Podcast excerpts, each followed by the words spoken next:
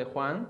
Eh, para quienes vienen por primera vez o de repente este, todavía están entendiendo un poco eh, nuestro ritmo, nosotros hemos pasado poco a poco por este, cada pasaje de, este libro y estamos en la última semana de Jesús. vamos a leer Juan 12, del 20 al 26. Ah, un poco del contexto, estamos en, la última semana de la vida de Jesús, es el tiempo de la Pascua, muchos peregrinos han venido a, Jerusalén. Eh, la semana pasada em, Jesús entra a la ciudad eh, subido sobre un burrito y la gente lo aclama y este, todo el mundo está emocionado eh, celebrando que Él es el Mesías de Israel, el Rey de Israel. Entonces, vamos a leer. Ah, si alguien no tiene Biblia, tenemos unas Biblias gratis para ustedes, solamente levanten su mano y ahí atrás Kenji va este, a darle una. Ya, este, sí. También lo vamos a tener aquí en las pantallas. Por favor, Alonso, si lo puedes poner, Juan 12, del 20 al 26. Sigue, por favor. Sí. Ok, ya estamos todos con la Biblia. Ok. Entre los que habían subido a orar en la fiesta había algunos griegos. Estos se acercaron a Felipe, que era de Bethsaida de Galilea, y le pidieron, Señor, queremos ver a Jesús. Felipe fue a decírselo a Andrés, y ambos fueron a decírselo a Jesús. Eh, ha llegado la hora de que el Hijo del Hombre sea glorificado, les contestó Jesús. Ciertamente les aseguro que si el grano de trigo no cae en la tierra y muere, se queda solo pero si muere, produce mucho fruto. El que se apega a su vida la pierde, en cambio el que aborrece su vida en este mundo la conserva para la vida eterna. Quien quiera servirme debe seguirme, y donde yo esté, allí también estará mi siervo. A quien me sirva, mi Padre lo honrará. Vamos a orar. Padre, te doy gracias porque hoy nos permites poder estudiar tu palabra, nos permites conocer más de ti. Señor, que cada, idea, que cada cosa que podamos reflexionar hoy, Señor, sea porque tú nos la permites conocer, Señor. Eh, abre nuestros ojos, abre nuestro corazón, Señor, y que todo lo que pensemos y hagamos, Señor, refleje quién tú eres, Señor. Padre, como tu palabra dice, lo que tu palabra no está en el cielo para que digamos quién subirá por nosotros al cielo y nos la traerá ni tampoco está al otro lado del mar para que digamos quién pasará por nosotros para que nos la traiga, sino que está muy cerca de nosotros, está en nuestro corazón.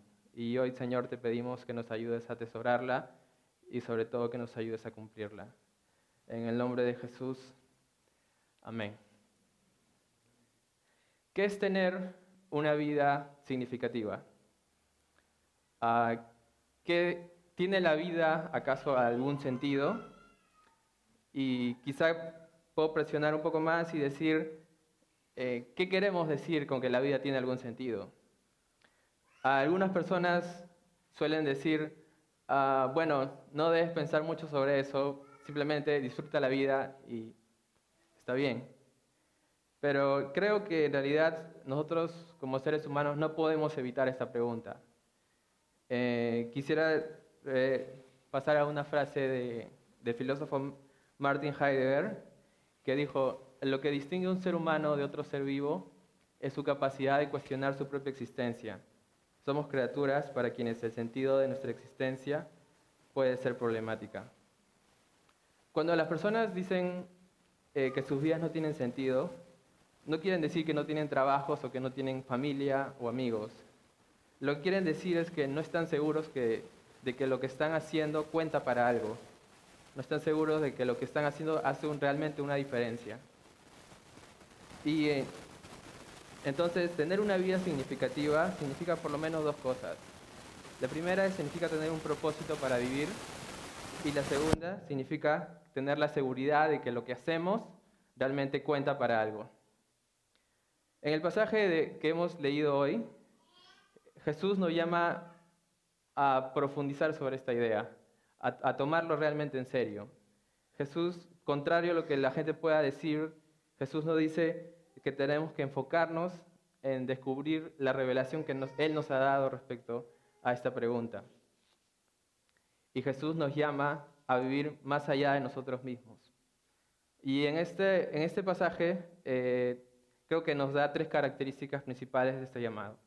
Y esas tres características les he llamado eh, la gloria del servicio, el costo del servicio y la recompensa del servicio. La gloria del servicio, el costo del servicio y la recompensa del servicio. Eh, número uno, la gloria del servicio. Pongamos la situación en contexto. La gente había oído que Jesús había resucitado a Lázaro. Eh, la gente en las calles estaba diciendo, Él es el Mesías, finalmente ha llegado a Jerusalén.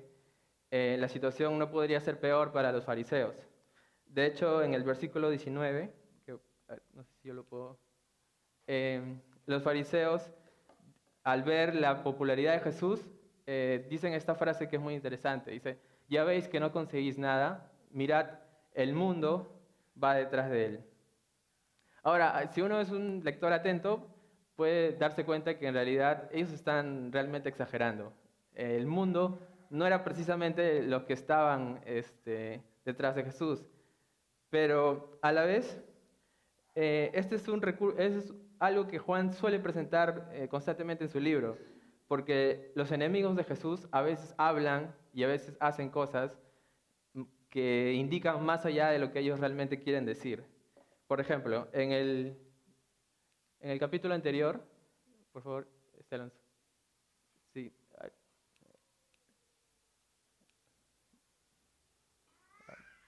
En el capítulo 11.50, este, ¿puedes seguir, por favor? Más adelante. Una más. Esa, perfecto. Eh, hay una situación bastante similar. Eh, Caifás está este, discutiendo acerca de qué van a hacer con Jesús y, dice así, entonces Caifás, uno de ellos, sumo sacerdote aquel año, les dijo, vosotros no sabéis nada, ni os dais cuenta de que nos conviene que un hombre muera por el pueblo y no que toda la nación perezca. ¿Seguimos? Eh, esto no lo dijo por sí mismo, sino que como era el sumo sacerdote aquel año, profetizó que Jesús había de morir por la nación, y no solamente por la nación, sino también para congregar en uno a los hijos de Dios que estaban dispersos. Curiosamente, los enemigos de Jesús hablan más de lo que, de lo que deben, pero no dicen cosas falsas de Jesús, afirman cosas que realmente están sucediendo. Entonces, el versículo 19 en realidad anticipa el versículo del 20 al 22. Quisiera que lo, eh, podamos ver, este, en, el versículo 20-22 vemos que los griegos están queriendo acercarse y conocer a Jesús. el término de los, de, que se utiliza en la Biblia para los griegos en realidad se refiere a quienes no son judíos, en este caso. Entonces ya vemos un anticipo del cumplimiento de lo que los, fariseos están profetizando. Y es muy interesante, porque en este momento, digamos, tenemos toda la atención de el pueblo de Israel y de estas personas que son extranjeras sobre Jesús. Y en el momento en el que uno esperaría que Jesús diga, bueno, este es mi momento de popularidad, Jesús dice unas palabras muy difíciles de entender. Y quisiera que leamos el versículo 23 y 24 de nuestro capítulo, del capítulo 12, que dice, Jesús le respondió diciendo, ha llegado la hora para que el Hijo del Hombre sea glorificado. De cierto, de cierto os digo, que si el grano de trigo no cae en la tierra y muere, queda solo, mas si muere lleva mucho fruto. Ahora, pensemos un momento sobre estas palabras. Eh, ¿Por qué Jesús, por qué Jesús dice, ha llegado su hora?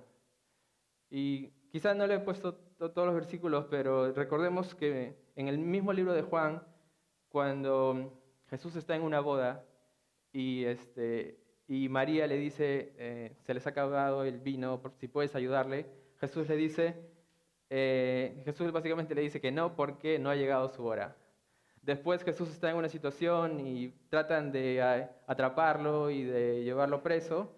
Y Juan nos dice, eh, no pudieron este, ponerle preso porque no había llegado su hora.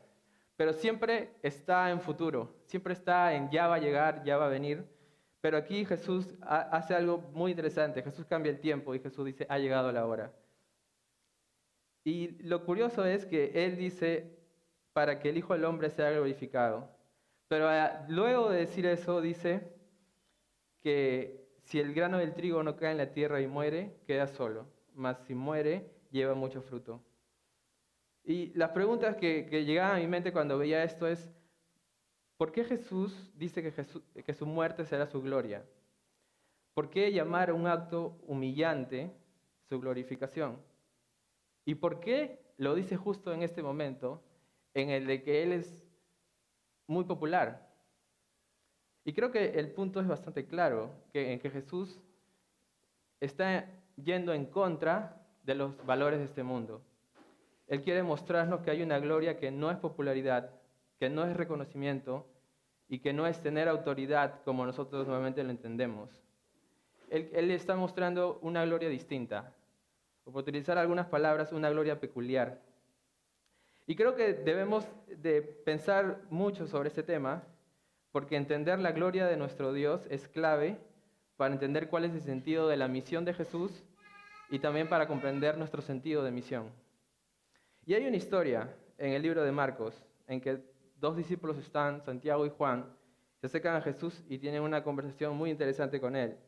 Eh, está en Marcos 10, 35 y 37. Voy a leerlo. Dice, Santiago y Juan, los hijos de Zebedeo, se acercaron a Jesús y dijeron, Maestro, queremos que nos concedas lo que te vamos a pedir.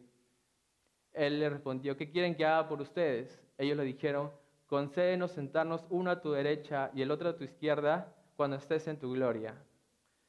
E, es muy interesante que hayan utilizado esta palabra, cuando estés en tu gloria, porque la respuesta de Jesús eh, unos versículos más adelante, en Marcos 10, 42 al 45, dice, Jesús lo llamó y les dijo, ustedes saben que aquellos a quienes se consideran gobernantes dominan a las naciones como si fueran sus dueños, y los poderosos les hacen sentir su autoridad.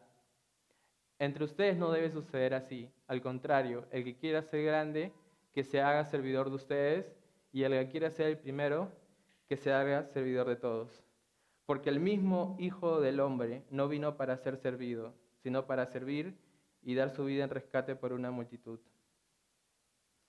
Ah, e, e, eso es, una, es una este, confrontación muy interesante porque Jesús está cambiando los valores de lo que Santiago y Juan piensan que es la gloria de Dios.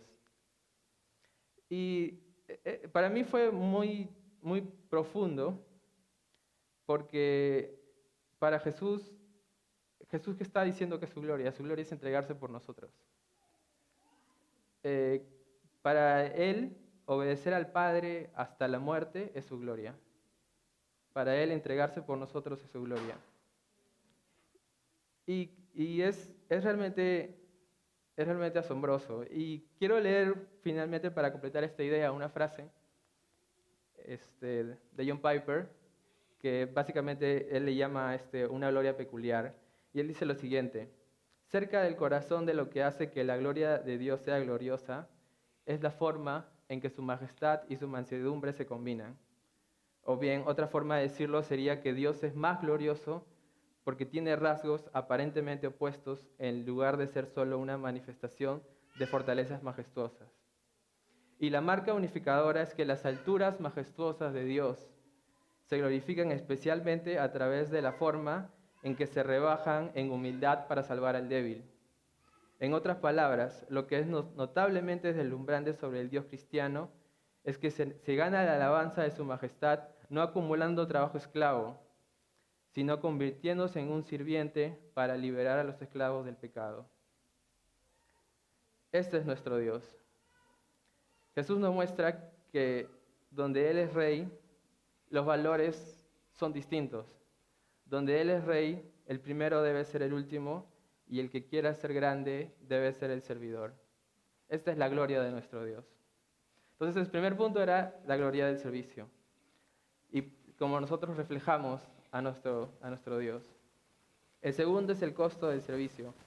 Eh, Jesús ha utilizado una metáfora muy interesante que es la del grano de trigo para explicar este, la idea de entregarse hasta morir.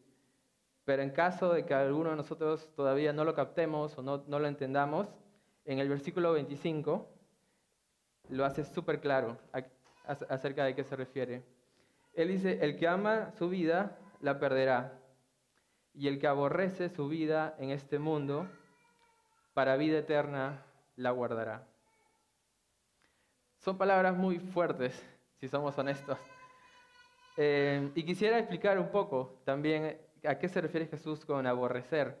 En algunas traducciones incluso dice odiar. Entonces es, es muy fuerte. Eh, en Lucas, que es 14:26, dice, si alguno viene a mí y no aborrece a su padre y madre y mujer e hijos y hermanos y hermanas y aún también su propia vida, no puede ser mi discípulo. ¿Qué quiere decir Jesús con eso? Es, realmente asombroso. Pero ¿qué quiere decir Jesús con eso?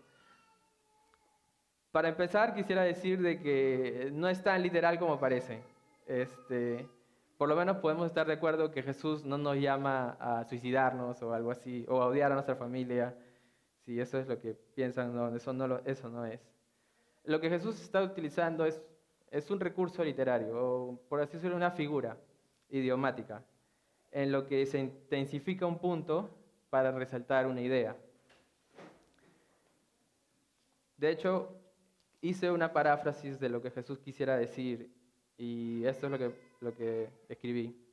Dice, lo que Jesús está diciendo es, quiero que tu amor, tu afecto y lealtad hacia mí sea tan primordial en tu vida que tu amor por todo lo demás parezca como odio en comparación.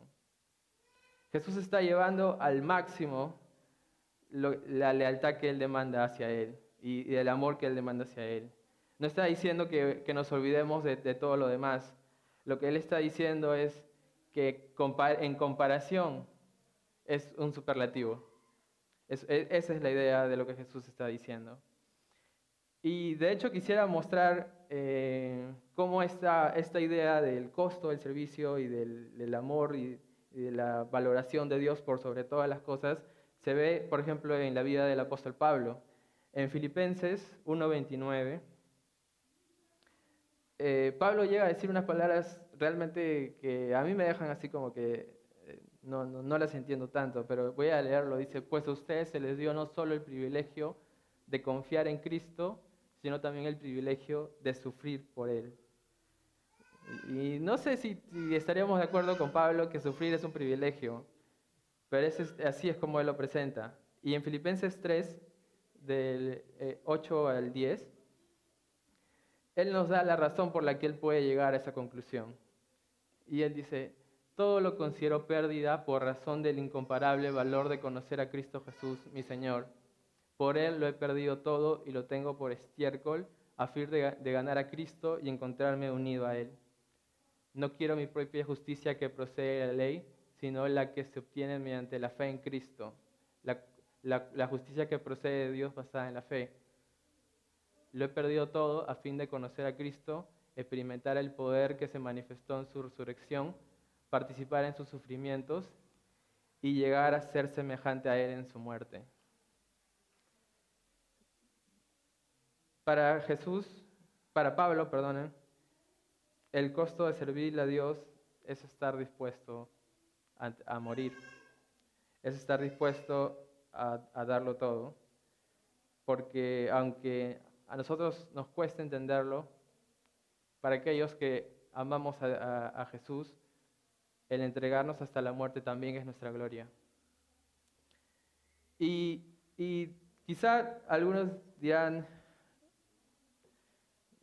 bueno, esto es, es muy difícil, pero Creo que el, punto es que Jesús lo hizo primero por nosotros. Y creo que en eso debemos enfocarnos. Durante estas semanas he estado leyendo también, al, eh, tratando de estudiar a los padres de la iglesia, la historia de la iglesia y cómo la, comunidad cristiana se ha ido desarrollando. Y quisiera mostrar una frase de un eh, obispo de Egipto en el siglo IV, se llama Atanasio, y él escribió esta frase, y lo cual nos puede dar una visión acerca de cómo ellos consideraban estos temas. Y él escribe esto, dice, si ves niños jugando con un león, no sabes que el león debe estar muerto y completamente indefenso. De la misma manera, cuando ves a los creyentes de Cristo jugando con la muerte y despreciándola, no puede haber ninguna duda de que es porque la muerte ha sido destruida por Cristo y que su corrupción ha sido disuelta y llevada a su fin. Ah, para muchas personas, quizá para nosotros no nos, no nos damos cuenta todavía, pero el hecho de que el Evangelio haya llegado hasta nuestras vidas y de que eh, hayan iglesias y de que hayan comunidades de fe, se ha desarrollado sobre el sacrificio de mucha gente. Estamos aquí de alguna manera sobre los, hombres, sobre los hombros de gigantes, sobre los hombros de gente que ha sacrificado eh, su estatus, ha sacrificado mucho y es por eso que se ha preservado el Evangelio y es por eso que las misiones han llegado hasta aquí. Y debemos tener presente que en realidad ese es el camino de Jesús. Y mi último punto, que es la recompensa del servicio. No todo es tan negativo, ¿eh? ¿ok? este, la recompensa del servicio. la primera vez que leí el pasaje, dije, bueno, puedo ver que las, recompensas están en, los últimos versículos. Pero en realidad, cuando ya estudié un poco más el pasaje y vi eh, algunas distintas perspectivas, pude ver que en realidad, junto con las demandas difíciles de Jesús, están las recompensas de lado. Y quisiera mostrar, este, para que podamos ver, en el versículo 24 dice, pero si muere, lleva mucho fruto. En el versículo 25 dice, para vida eterna guardará su vida. En el versículo 26 dice, donde yo estuviere, allí también estará mi servidor. Y el 26b dice, si alguno me sirviere, mi Padre le honrará. Voy a hablar poquito de cada uno, sé que ya estoy en el último punto, voy a hablar súper rápido de cada uno. El primer punto es llevar fruto. En el contexto de este pasaje y de las palabras de Jesús, llevar fruto somos nosotros.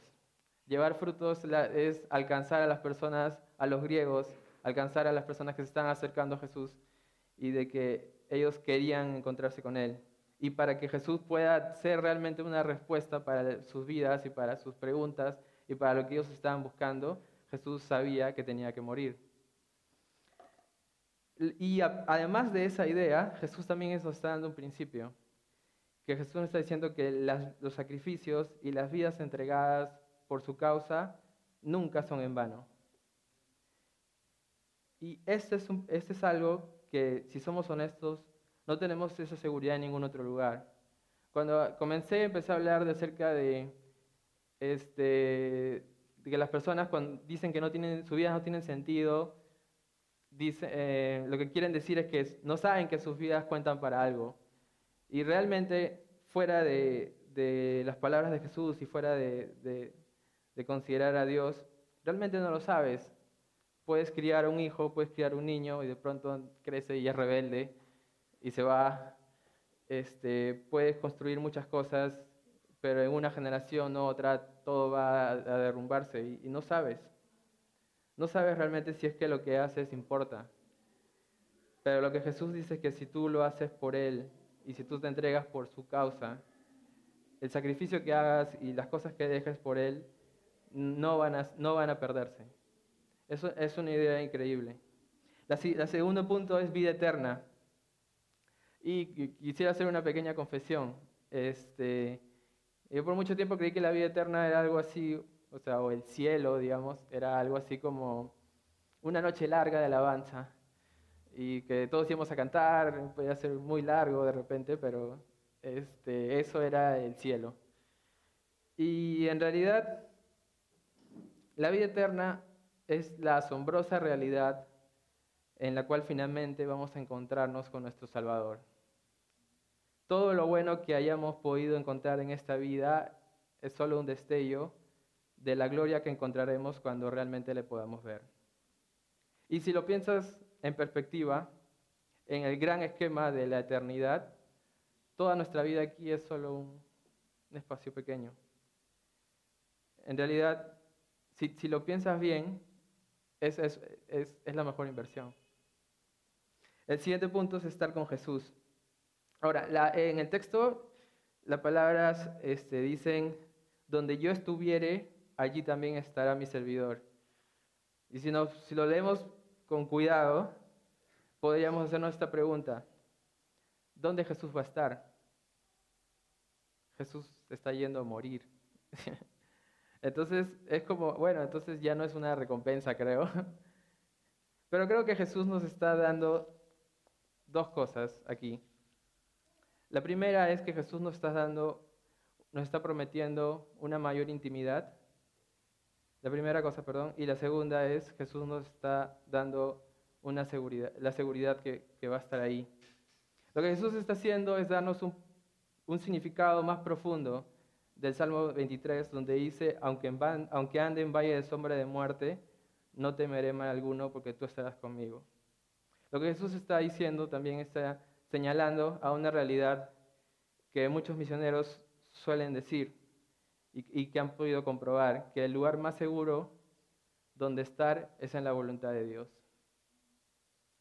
Finalmente, la honra del Padre. Eh, este, este, este, punto, solo este punto quizá podría ser un sermón entero. Y, y no creo que tengan tiempo para eso ahorita. Pero, este, porque obviamente nosotros, Jesús ha tomado nuestra, nuestra vergüenza, nuestra culpa y nos ha dado su justicia y vamos a recibir la honra que Él merece. Pero creo que Jesús aquí no está hablando de ese tipo de honra. Jesús está, sí, incluyendo esa idea, pero está desarrollando algo más. Él nos está diciendo que podemos estar seguros de que en Él vamos a encontrar nuestra seguridad de salvación. Pero aún así nos está llamando a vivir de tal manera que al final de nuestros días, al final de nuestra vida, lleguemos a escuchar de los labios del Padre, bien, buen siervo y fiel. Vivamos con esa, con esa meta, vivamos con, con ese enfoque para el final de nuestros días. Y bueno, una reflexión final. ¿Por qué tomar este camino? Eh, quizá algunos piensen, bueno, tú eres joven, este, has presentado tres ideas muy bonitas, pero la realidad es otra. Eh, muchos hemos visto efectivamente que aquellos que se entregan por completo a Dios eh, se quedan sin recibir el reconocimiento que merecen. Entonces, ¿por qué tomar este camino? ¿Por qué aceptar el llamado de Jesús cuando el costo puede ser morir y su gloria no será visible en esta vida. Honestamente parece el peor anuncio para conseguir seguidores. Pero la respuesta está en Filipenses 2, que dice lo siguiente. Dice que Jesús, está hablando de él, siendo por naturaleza Dios, no consideró el ser igual a Dios como algo que aferrarse por el contrario, se rebajó voluntariamente tomando la naturaleza de siervo y siéndose semejante a los seres humanos. Y al manifestarse como hombre se humilló a sí mismo y se hizo obediente hasta la muerte y muerte de cruz. Lo que Jesús nos está llamando a hacer es algo que Él hizo antes. Y si, tú observas los, este, estos pasajes, te das cuenta que Jesús dejó una gloria mayor que la que nosotros podíamos dejar. Pagó un costo infinitamente mayor, que es el separarse del Padre, con quien había estado unido por toda la eternidad, en una relación de amor perfecta. Y lo hizo por aquellos que no le buscaban y por aquellos que no le reconocían. Si Él lo hizo por nosotros, entonces podemos estar seguros de que sus promesas y sus recompensas son verdad. Este es nuestro Dios, ese es el Dios que seguimos y ese es nuestro llamado para nosotros. Quisiera terminar orando. Padre, te damos gracias por tu palabra y gracias por el mensaje que tienes para nosotros. Sabemos que tu llamado es difícil, que tu llamado nos cuesta mucho y, a veces dudamos. Pero la motivación y la fuerza para poder llevarlo a cabo no está en nosotros mismos, sino está en quien tú eres y en lo que es tu gloria, Señor. Padre, que hoy, al terminar esta reunión, podamos meditar y podamos reflexionar sobre el, el hecho de que tú te entregaste por nosotros, que tú moriste por nosotros y que para, para ti salvarnos de la muerte morir por nosotros era tu gloria. Cuán profundamente conectado, conectado está tu corazón con nosotros. Abre nuestros ojos y ayúdanos a tomar decisiones para poder reflejar este llamado. En el nombre de Jesús.